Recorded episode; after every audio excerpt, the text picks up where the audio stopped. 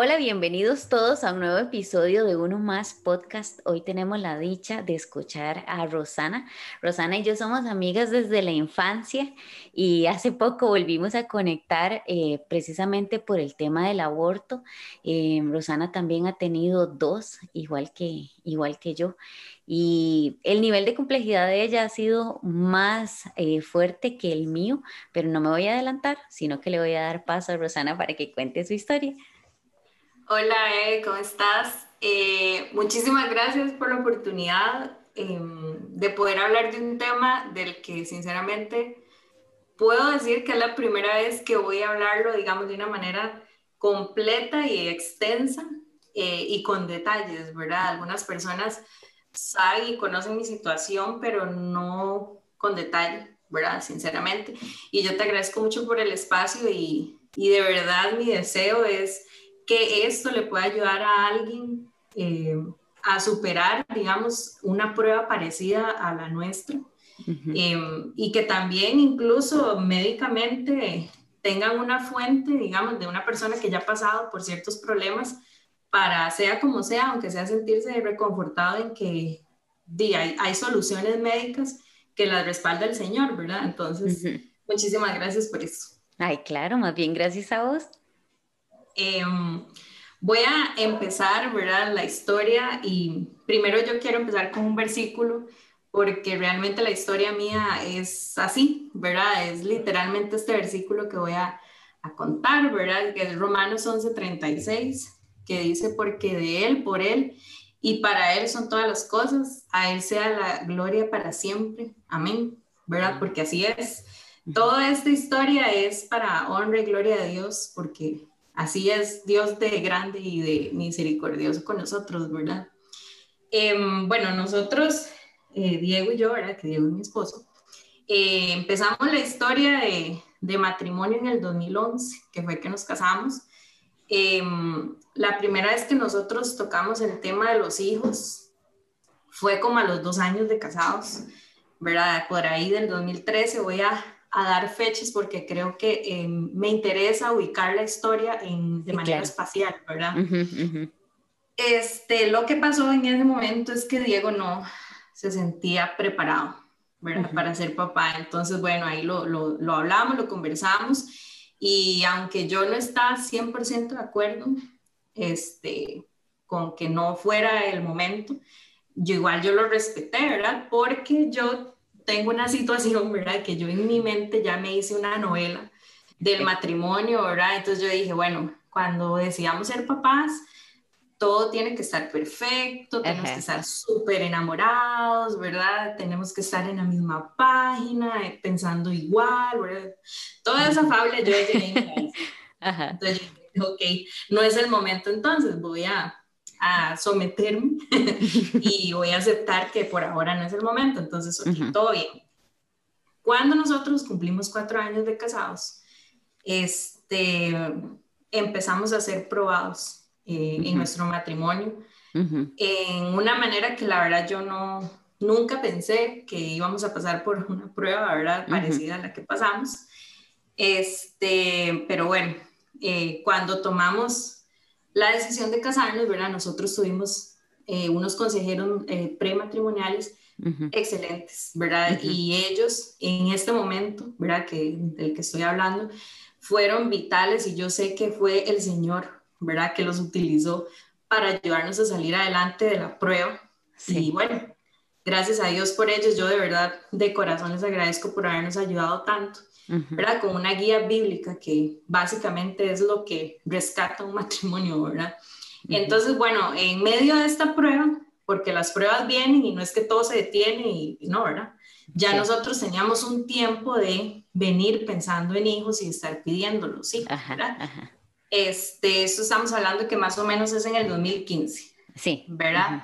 Este, después de, de, de, estar en esta situación, paralelamente, íbamos haciéndonos pruebas, ¿verdad? Porque resulta que yo dejé de tomar pastillas y todo el tema y no quedaba embarazada. ¿Y cuánto tiempo llevaban ya intentando? Un año. Un año. Ya teníamos un año, ¿verdad? Este, eh, para esa época, repito, ¿verdad? este, fue un poquito doloroso por lo que estábamos conversando antitos, ¿verdad? De los comentarios de la gente. Era como, ay, como que cuatro años y nada de hijos. Y sí, hijos, ajá.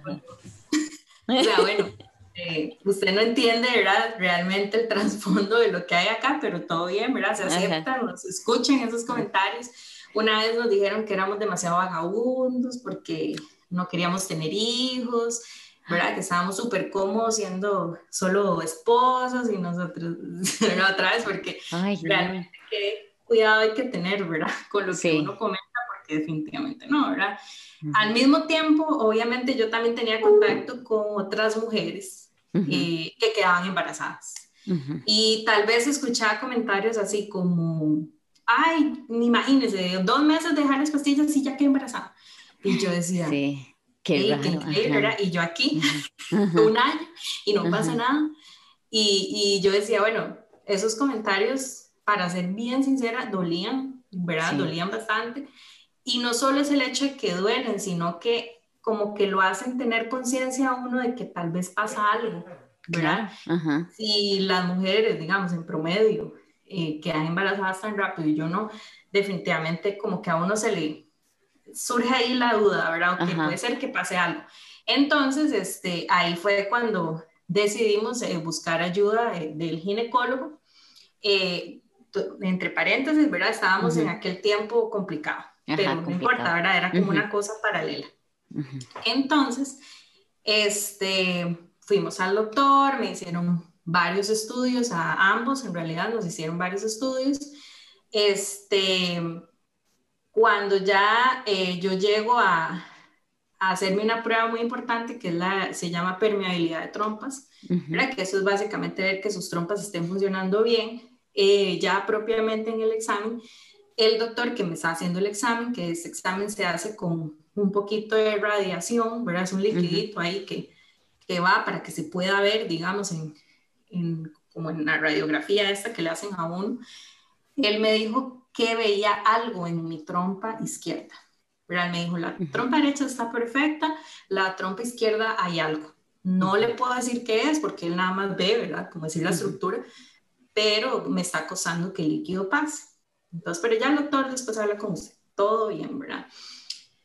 Este, yo ese día, digamos, como estábamos con esta situación, era como que ya yo me estaba haciendo los exámenes por rebote, pero no era como yo ya me había hecho la novela, ¿verdad? De que teníamos que estar súper bien, enamoradísimos, todo. Yo decía, yo creo que este no es el momento, o sea, este definitivamente no es el momento para ser papás. Probablemente no, no era el momento, ¿verdad? Eh, ya cuando llegamos con el resultado al doctor, el doctor me dice lo mismo, entonces él me dice, vamos a examinarla para ver qué será. Y cuando él me está examinando, él me dice, usted está embarazada. ¿verdad? y yo, nos quedamos congelados, ¿verdad? Tanto Diego como yo. Y yo, obviamente, la primera reacción que yo tuve fue, el bebé está bien porque yo tenía conciencia que me, habían hecho un examen con radiación. radiación. Entonces el doctor me dijo, por ahora está bien, ¿verdad? De aquí en adelante, como cualquier otro embarazo, es 50-50, ¿verdad? Hay 50 probabilidades de que todo bien, 50 probabilidades de, por ciento probabilidades que se complique. Todo bien, ¿verdad? Hasta ahí todo bien. Entonces, este, bueno, nos fuimos ya como sea como sea, como con la ilusión de que vamos a ser papás. Eh, eso es un tema importante, ¿verdad? Los hijos no solucionan un problema matrimonial, pero puede pasar, en el sentido de que usted al menos cree que eso es posible, posible. Eh, ya todo el tema de la ilusión, le dijimos a mis suegros este, que iban a ser abuelitos con unos quequitos y todo el tema, ¿verdad? Ya mi familia también y todo ahí, ¿verdad? Sí, toda la ilusión. Sí, por supuesto, y con bombos y platillos, pero en, en, por lo menos, digo yo, en el núcleo, ¿verdad? Dentro de lo que se podía. Después de esto, este, ya teníamos cita de control a las dos semanas, que ya a ese momento yo tendría siete semanas de embarazo, este, y vamos eh, a la cita, em, y el doctor, bueno, nos da el resultado, ¿verdad? Él está examinando y igual que tu historia bien parecida, ¿verdad? Yo veía que el doctor no, ¿verdad? Yo, yo, primero pregunté, doctor, ¿todo está bien? Ajá. Y él me dijo, no hay latido. Ay, no. ¿Verdad? Y ya no había latido, eh, Diego como que se bloqueó, como que no entendió qué significaba, entonces yo le dije, Diego, no hay bebé, o sea, eso es lo que significa no hay bebé. Entonces, bueno, de ahí, este, sinceramente en ese momento yo estaba como más pensando en otra cosa, como de por qué no sangré, por qué, porque no tuve, digamos, no, no me sentí mal o no nada, más que, que en sí el tema de que había perdido un bebé. Este, después, este, ya aquí empieza como la, la parte complicada porque yo tuve lo que médicamente se llama un aborto retenido, entonces por eso es que yo no sangré. El aborto retenido en semana 7 no es tan peligroso como en unas semanas más avanzadas, entonces el doctor lo que me mandó fue a que yo esperara que mi cuerpo expulsara. Eh, no pasó. Eh, en ese momento el doctor ya, ahora sí me, me propone un legrado pero yo no podía pagarlo por privado, ¿verdad? Tenía que irme definitivamente a la parte pública. Me fui, a cada rato me repetían, ¿verdad? Mamá, el bebé ya no está. Y yo decía, ya sé, ¿verdad? Eso, eso duele mucho, ¿verdad? Sí, es cruel. Eh, ajá. Me mandaron otra vez a esperar para no hacer mi legrado y bueno, el chiste es que yo perdí bebé en septiembre, a mí me operaron legrado hasta octubre. Entonces eso fue mucho tiempo, eh, de muchas emociones complicadas de manejar. Eh, ya en el hospital, ¿verdad? Es donde yo empiezo a ver literalmente la mano de Dios sobre mí, ¿verdad? Porque, bueno, ya entramos a que me hicieran el legrado, este, resulta que me tenían que haber dilatado el cuello del útero y eso no pasó.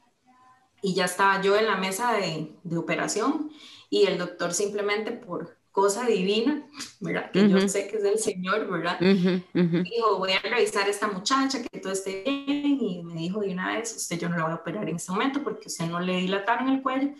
Y la enfermera que estaba con él, pues ya salió rápido a explicarme, muchacha, es que si el doctor la hubiera operado así, le hubiera perforado el útero.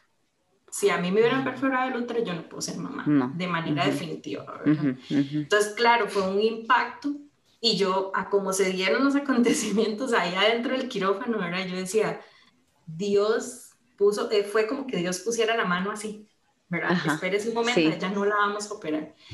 Entonces, ya dentro de lo negativo, entre comillas, ¿verdad? Yo empecé a ver la mano de Dios sobre mí. Sobre, ajá, por supuesto. Literal. Ajá, sí. Pero bueno, ya, gracias a Dios pasó, ya me dilataron todo el tema, un legrado común, todo salió súper bien, todo bien.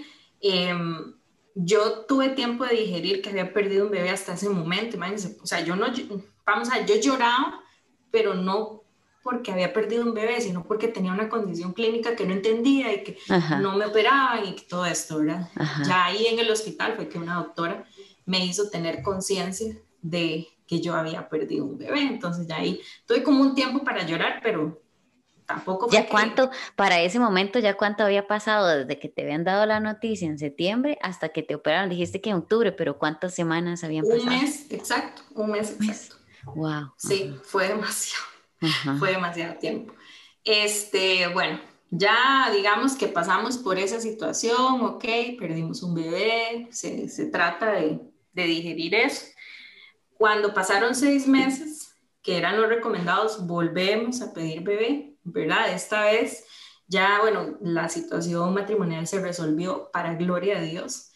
Entonces estábamos súper bien, ¿verdad? En esos seis meses este, ya teníamos la esperanza de que esta vez, ¿verdad? Dios nos pudiera complacer, ¿verdad? En darnos un bebé. Pero vamos a ver, esa esperanza que yo tenía era que Dios cumpliera mi deseo, ¿verdad? Yo en ningún momento estaba buscando el plan de Dios para mi vida era Dios cumpla mi deseo, era como si no fuera, no sé, un cajero automático que uno pasa la tarjeta y tira, ¿verdad? Obviamente no, ahí el corazón mío no, no estaba bien en cuanto a ese tema, pero bueno, ese tiempo, ¿verdad? Que pasamos seis meses, volvió a pasar un año, ¿verdad? Eh, fue una tortura literal para mí, ¿verdad? Porque, bueno, cada vez que venía, me venía la regla, era una sí. Si se me eh, atrasaba un día, yo me hacía examen de sangre, ¿verdad? Como la más, ¿verdad?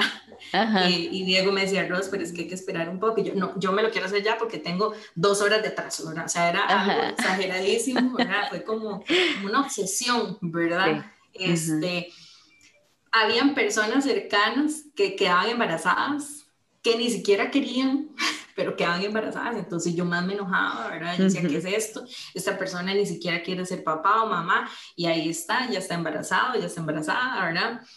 este, lo que pasó ahí fue que yo me empecé a marcar un montón y me empecé a enojar con Dios. ¿verdad?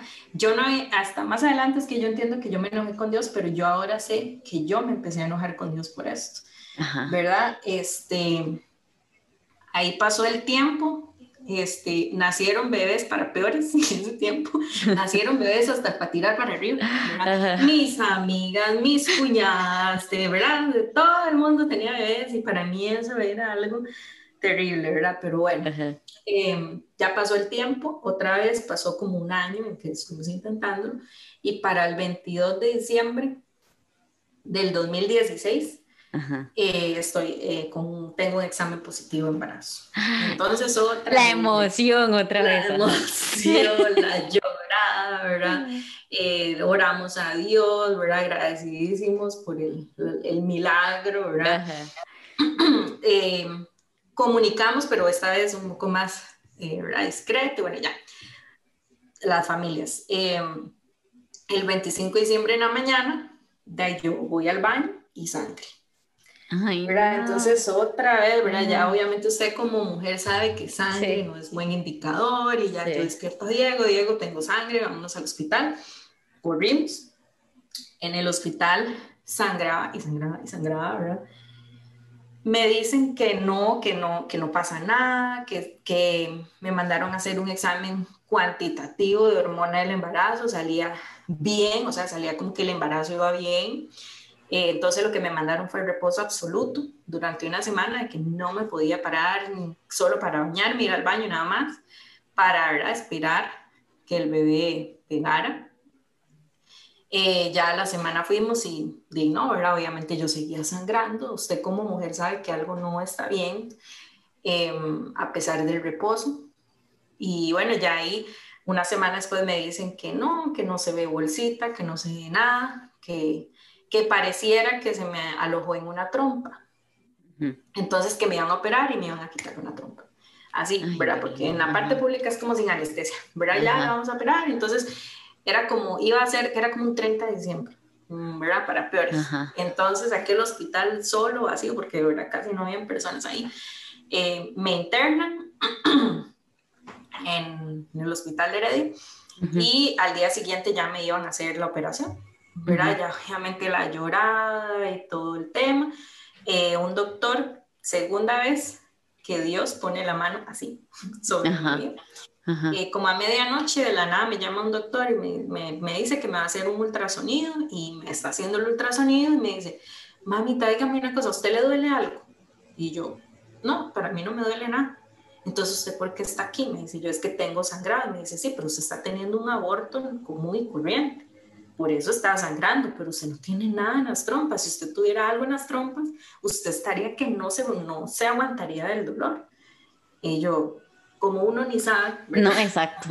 de esas cosas, entonces uno está como a merced ahí de los doctores. Y él me dio la salida, o sea, él me dijo, yo usted no la voy a tocar, usted váyase para su casa y que la naturaleza termine de hacer lo que le corresponde, ¿verdad? Que es expulsar. Y bueno, pasó. Ya el tema acá es que cuando voy donde mi doctora aparte, sigue saliéndome la hormona del embarazo alterada, ¿verdad? Entonces era como si hubiera un bebé y entonces ya era el mismo tema, era que uno no sabe ni qué pensar, que sí, sí, que sí, no, pero que no se ve bolsita, bueno, ya. Todo un tema que es bastante Porque sea como sea, si le dicen a uno, exactamente, si le dicen a uno que la hormona sigue este, aumentando, pues uno sigue hasta cierto punto ilusionado, porque uno dice, ¿será que no vieron bien? ¿Verdad? Como que no guarda ese, esa pequeña esperanza ahí. Exactamente. Pero bueno, entonces ahí hubo otro tema, ¿verdad? Ninguno de mis dos abortos han sido normales, en el sentido normal de que nada más expulsé y ya. Siempre hubo una complicación clínica, este se puso todavía más intenso que el anterior por este tema de que la hormona seguía saliendo alterada, entonces ya me hicieron una otra operación para ver si era que el, el, restillo, ¿verdad? Se había alojado o en el hígado o en el estómago, entonces, ¿verdad? Fue en el vaso, era en algún órgano vital, entonces el estrés de que estuviera en un órgano vital, me operaron, no estaba, seguía saliendo la hormona, entonces ya me diagnosticaron otra cosa me hicieron radiografías para ver si se me había alojado en un pulmón, porque todo esto es posible, ¿verdad? Uno Yo no, sabía que eso era posible, ajá, ajá. Exacto. Entonces ya al final me diagnosticó el doctor que era un embarazo molar. Y el embarazo molar en a grandes rasgos se soluciona con unas inyecciones de quimioterapia. Entonces imagínense, ahora ya yo, bueno, ya en este ni siquiera pude llorar porque ya estaba más estresada de lo que yo tenía que, que otra cosa, ¿verdad? Em, gracias a Dios, el, Dios resolvió, ¿verdad? Otra vez, porque yo no tenía nada. Al final fui a donde un doctor súper experto y él me dijo, no, usted no tiene nada, usted eso que tiene ahí, que está alterando sus hormonas, lo va a expulsar con la próxima regla. Y así fue, y ya, digamos, se acabó el tema, ¿verdad? Mm. Pero Rosana, ¿y de ese tiempo? Sí, de ese tiempo, ¿cuánto ya había pasado? Dos meses. Ese fue peor. Fueron dos meses de estar en ir y venir a los hospitales, ir y venir a exámenes de sangre, de diagnósticos cada vez más negativos, digamos. Pero Dios nuevamente eh, estuvo ahí siempre, ¿verdad? O sea, estamos hablando que dos diagnósticos tan complicados, Dios tenía mi sistema reproductor intacto. O sea, a mi sistema reproductor no le pasó absolutamente nada, ¿verdad? En contra de todos los pronósticos. Pero bueno, ya pasó esa situación, ¿verdad? Ese tiempo duro. Em, la vida continuó. Perdón, ya para este punto eh, yo podía casi que pedir bebé inmediatamente, pero no se hizo así. Eh, esperábamos y todo el tema. Yo seguí yendo a la iglesia, ¿verdad? Eh, seguí sirviendo, con un corazón incorrecto completamente, ¿verdad? Y eso se refleja en todas las áreas de mi vida. O sea, yo en ese tiempo eh, amargadísima con todo, eh, en el trabajo, con mi familia, en la iglesia, ¿verdad? Se fue reflejando esa amargura que yo tenía, ¿verdad? Y fue hasta que una jefa mía me llegó y me confrontó por la parte laboral, ¿verdad? Como que me cuestionó qué era lo que me estaba pasando y que yo caí así como en como en cuenta, ¿verdad? Yo dije, yo estoy enojada con Dios. Por eso es que yo estoy así, porque yo veo que todo el mundo tiene hijos, yo no los tengo. Hay gente que le cuesta una regla ya que embarazada, yo no. y hay gente que tiene hijos y los maltrata, bueno, de todo, ¿verdad? Yo caí en cuenta que yo estaba enojada con Dios. Este, En una noche que veníamos del grupo de jóvenes, Diego y yo, este, ahí en el carro sentadillos, ¿verdad? yo dije, yo tengo que hablar de esto con Diego, porque sinceramente, como hemos estado comentando nosotros, ¿verdad? Que, no, que el tema de la fertilidad es como tabú, como que no se habla, como que no, se comenta. Exacto. Eh, a mí me pasó que, pues, obviamente yo sí lo compartía con Diego, pero no completamente. Digamos, Diego no sabía que yo estaba enojada con Dios, ¿verdad? Porque es algo que usted no quiere decir. O sea, usted no quiere decir, yo estoy enojado con Dios.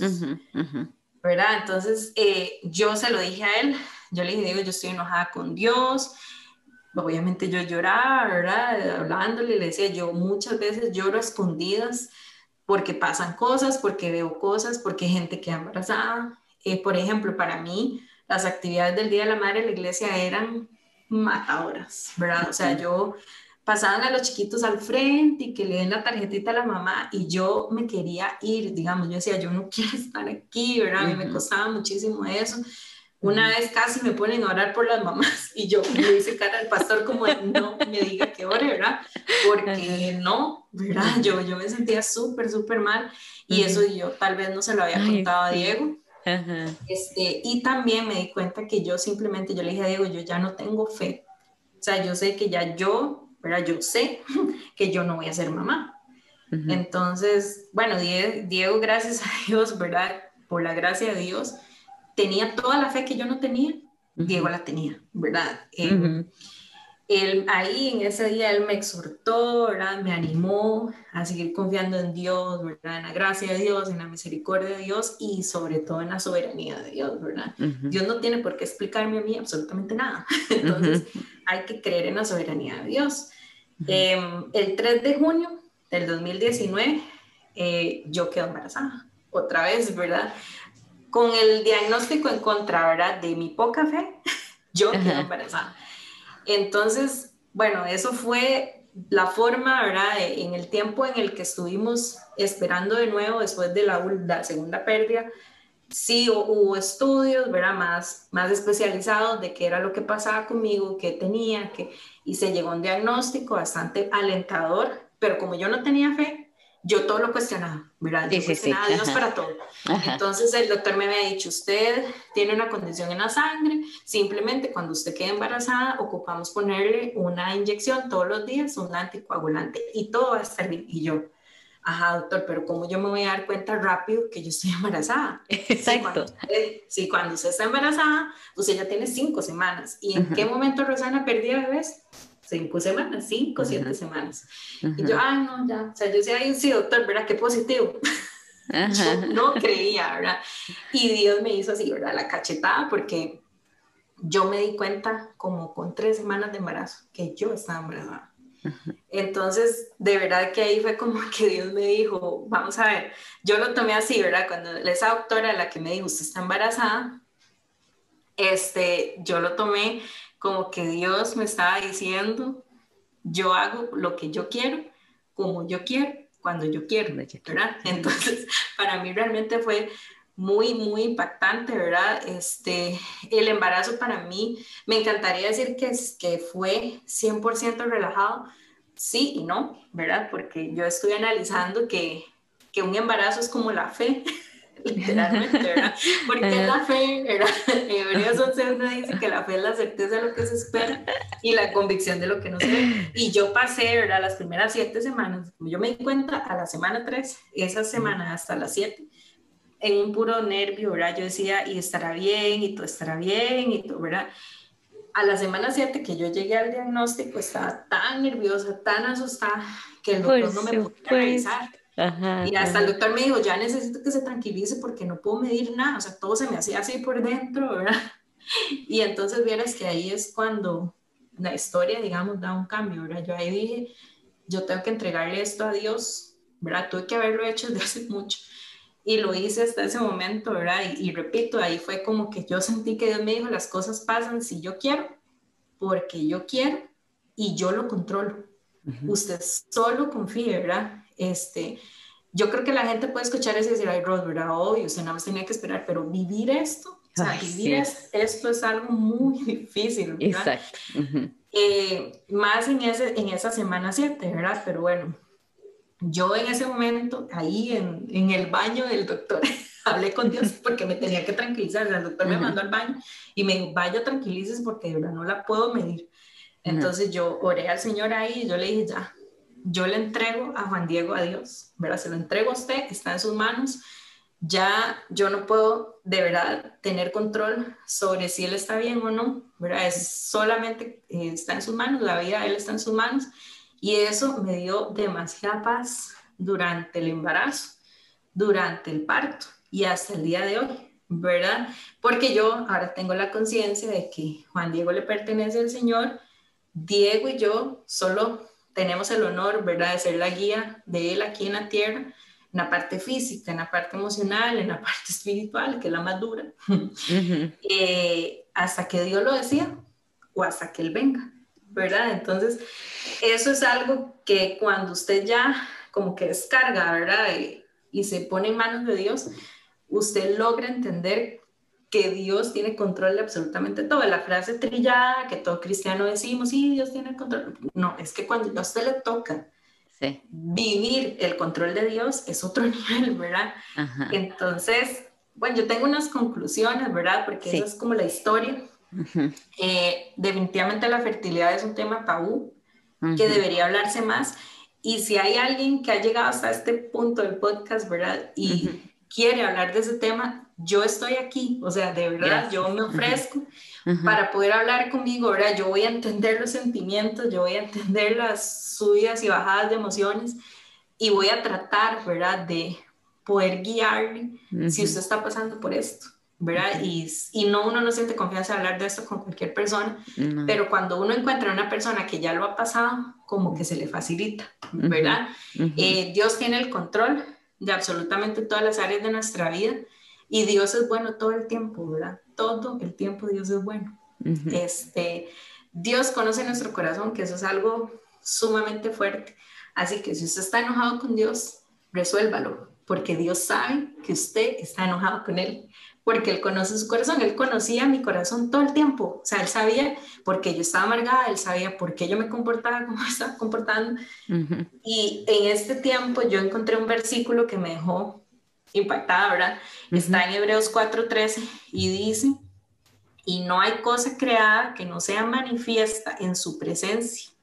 Antes bien, todas las cosas están desnudas y abiertas a los ojos de aquel a quien tenemos que dar cuenta así que no se esconda, ¿verdad? No trate de que, de verdad, porque estamos como acostumbrados a que hay cosas, como hablábamos ahora, que no se dicen, que no se dicen o que no se le dicen a Dios. Pero yo dije, Dios, yo necesito que se sepa que yo estoy enojada, o sea, yo estoy enojada, yo, ¿verdad? Yo quiero tanto ser mamá y todo un tema, ¿verdad? Y nada más para terminar, eh, Primera de Juan 5:14 dice, y esta es la confianza que tenemos en Él, que si pedimos alguna cosa conforme a su voluntad, Él nos oye, ¿verdad? Y yo creo que eso ha sido una realidad de mi vida. El tema da para más, la historia es mucho más profunda, ¿verdad? Y con respecto a mi corazón, porque yo no, no tuve la actitud correcta hacia una prueba, ¿verdad? Pero a pesar de eso, Dios proveyó personas que sí la tuvieron, ¿verdad? Como mi esposo y la misma iglesia, ¿verdad? Que pude mantenerme fiel a una iglesia y sirviendo y todo esto, em, Dios este, ha sido muy bueno a través de la prueba y, y, yo le agradezco mucho porque yo sé que Dios promete que si usted pasa por el fuego, usted no se va a quemar. Pero Dios no le dice, usted no va a pasar por fuego, ¿verdad? Es, usted va a pasar por el fuego y usted no se va a quemar. Entonces, nada, esa es la historia, grandes rasgos, un poco larguita. increíble, es una historia increíble. Vieras que yo saqué unos versículos que em, hablan precisamente de expresar lo que nosotros tenemos en nuestro corazón hacia Dios, ¿verdad? Porque a veces sentimos como que no le podemos decir a Dios lo que, lo que realmente sentimos o tenemos en nuestro corazón y en nuestra cabeza porque o nos da miedo, o nos da vergüenza, o cómo le vamos a decir esto a Dios y precisamente se conecta con el versículo que, que acabas de leer que todas las cosas están desnudas delante de Dios, ¿verdad? O sea, ¿para qué tener una apariencia, una carátula? Y este versículo está en Salmos 32, que dice, mientras callé, y este versículo me hace mucha gracia, porque dice, mientras callé, se envejecieron mis huesos. ¿Verdad? Nadie quiere como envejecerse, ¿verdad? Pero es porque uno se amarga tanto que y capaz que las cosas, usted empieza a fruncir el ceño, o sea, hay cosas que, que naturalmente empiezan a verse reflejadas en usted por lo que usted tiene adentro, ¿verdad? Entonces, mientras callé, se envejecieron mis huesos. En gemir, todo, o sea, eh, eh, aquí David habla que él estaba gimiendo todo el día, o sea, él estaba eh, todo el día tal vez llorando, quejándose mi pecado te declaré y no encubrí mi iniquidad. O sea, no importa si lo que usted piensa o tiene en su cabeza, usted piensa que es pecado contra Dios. Él dice que él se lo dijo a Dios. Yo te contaba hace un rato que cuando a mí me pasó el segundo aborto, sentí como que Dios me había traicionado. ¿Y cómo le iba a decir a Dios traidor, verdad? Yo decía, seguro abre el cielo y me cae un rayo, ¿verdad? Por decir eso, pero era realmente lo que yo pensaba.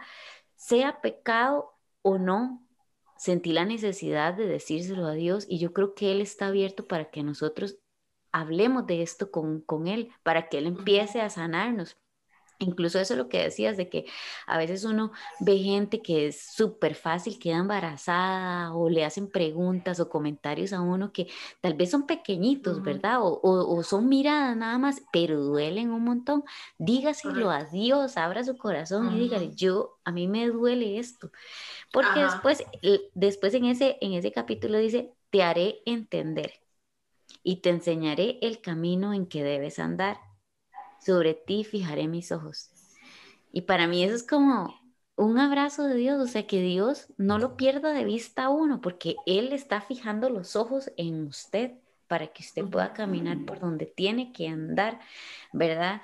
Em, es súper difícil no tener el control, lo que decías ahora, ¿verdad? Porque uno, entre comillas, tiene las cosas eh, bajo control. O sea, usted tiene, usted trabaja, usted tiene una agenda durante el día, usted sabe con quién se va a reunir, con quién va a hablar, qué va a hacer, qué, cuáles son lo que tiene que entregar, o sea, usted sabe todo.